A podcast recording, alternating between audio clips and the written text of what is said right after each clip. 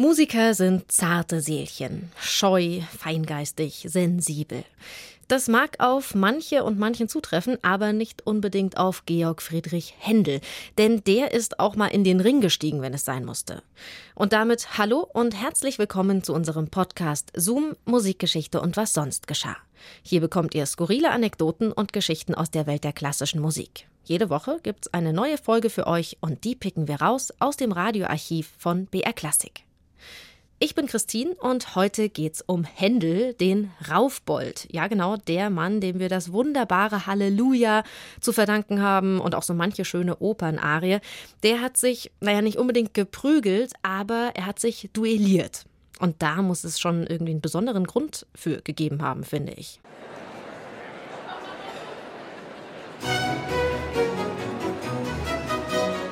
Die Oper am Hamburger Gänsemarkt ist bis auf den letzten Platz gefüllt. Heute steht Johann Mattessons dritte Opernkomposition Kleopatra auf dem Programm. Der junge, erst 23 Jahre alte Komponist und Sänger ist in Hamburg längst kein Geheimtipp mehr. Seine Opernaufführungen sind immer etwas Besonderes, denn Mattison leitet nicht nur das Orchester vom Cembalo aus, sondern er singt auch noch die Hauptpartie. Stress pur, denn er muss ständig zwischen Orchestergraben und Bühne hin und her pendeln. Und was passiert mit dem Orchester, wenn der Chef auf der Bühne steht?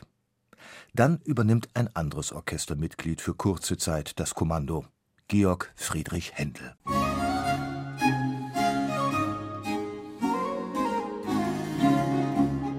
18 Jahre alt ist Händel, als er nach Hamburg kommt. Schnell macht er die Bekanntschaft mit dem nur vier Jahre älteren Matheson. Die beiden freunden sich an. Zusammen reisen sie zum Beispiel 1703 nach Lübeck, wo man einen Nachfolger für den Organisten Dietrich Buxtehude sucht.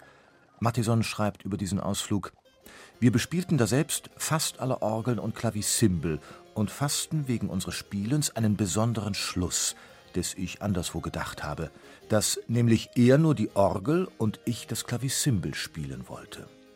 Wir hörten anbei wohlgedachtem Künstler in seiner Marienkirche mit würdiger Aufmerksamkeit zu, weil aber eine Heiratsbedingung bei der Sache vorgeschlagen wurde, wozu keiner von uns beiden die geringste Lust bezeigte, schieden wir.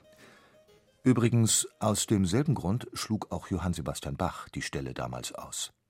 Zurück in Hamburg hilft Matheson dem 18-jährigen Händel, wo er nur kann. Händel geht inzwischen im Hause Matheson ein und aus. Er kommt öfter zum Essen vorbei und zeigt Matheson ein paar Tricks in der Kunst des Kontrapunktierens, während Matheson den Jungspund in die höheren Sphären des dramatischen Stils einweiht. Eine Hand wäscht die andere. Dank Mathesons Fürsprache bekommt Händel eine Stelle als Geiger im Opernorchester. Bald schon kann er zeigen, dass er nicht nur gut Geige spielen kann. Als im Opernorchester der Cembalist fehlt, steht Händel seinen Mann.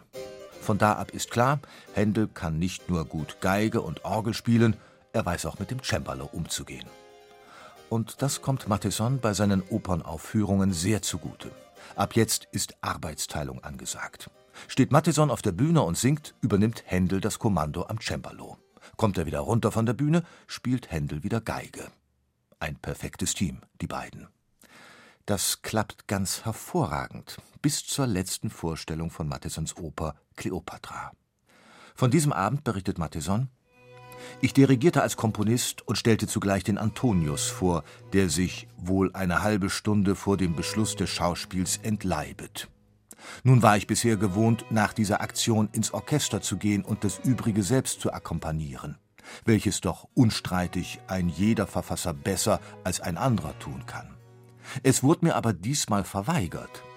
Darüber gerieten wir durch einige Anheizer im Ausgange der Oper auf öffentlichem Markte bei einer Menge Zuschauer in einen Zweikampf, welcher für uns beide sehr unglücklich hätte ablaufen können, wenn es Gottes Führung nicht so gnädig gefüget, dass mir die Klinge im Stoffen auf einem breiten metallenen Rockknopf des Gegners zersprungen wäre. Es geschah also kein sonderlicher Schade, und wir wurden durch Vermittlung eines der ansehnlichsten Ratsherren in Hamburg, wie auch der damaligen Opernpächter, bald wieder vertragen. Da ich denn desselben Tages, nämlich den 30. Dezember, die Ehre hatte, Händeln bei mir zu bewirten, wonächst wir beide auf den Abend der Probe von seiner Almira beiwohnten und bessere Freunde wurden als vorhin. Einem Knopf ist es also zu verdanken, dass Händel die Premiere seiner ersten Oper Almira am 8. Januar 1705 in der Hamburger Oper am Gänsemarkt erleben durfte. Und tatsächlich scheint dieser Vorfall die Freundschaft nicht beendet zu haben, denn Händel lässt Matheson in Almira die Hauptpartie singen. Bald darauf nimmt Matheson aber Abschied vom Theater, während Händels Triumphzug erst beginnt. Dank sei dem Knopfe.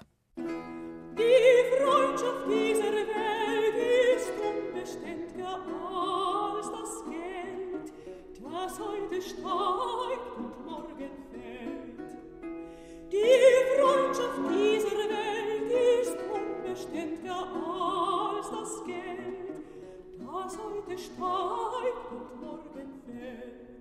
Kein Jonathan ist mir geblieben, die Redlichkeit ist abgebrannt. Und wenn sie kommt, so beut sie zwar die Hand, allein was will sie denn? Ihr sollt ihr etwas geben,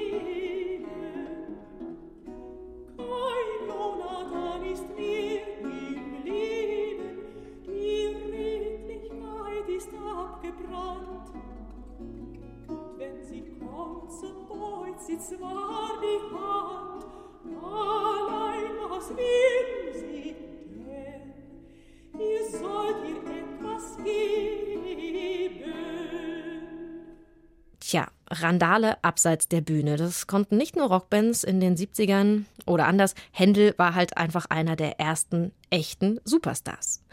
Zoom, Musikgeschichte und was sonst geschah. Gibt's immer samstags neu in der ARD-Audiothek und überall, wo es Podcasts gibt. Und wir freuen uns total, wenn ihr uns ein Abo dalasst. Nächste Woche geht's dann um Marlene Dietrich. Die hatte nämlich eigentlich eine glänzende Karriere als Geigerin vor sich. Doch ihre Beine kamen ihr dazwischen. Die junge Geigerin hat es von Anfang an schwer, denn ihre männlichen Kollegen beginnen bald zu rebellieren. Nein, es sind nicht die musikalischen Fähigkeiten der einzigen Frau im Orchester, die sie in Frage stellen. Die Herren der Schöpfung bringt etwas anderes aus der Fassung. Diese fantastischen, wunderbaren Beine. Marlene Dietrich und die Geige im nächsten Zoom-Podcast. Bis dahin macht's gut, eure Christine.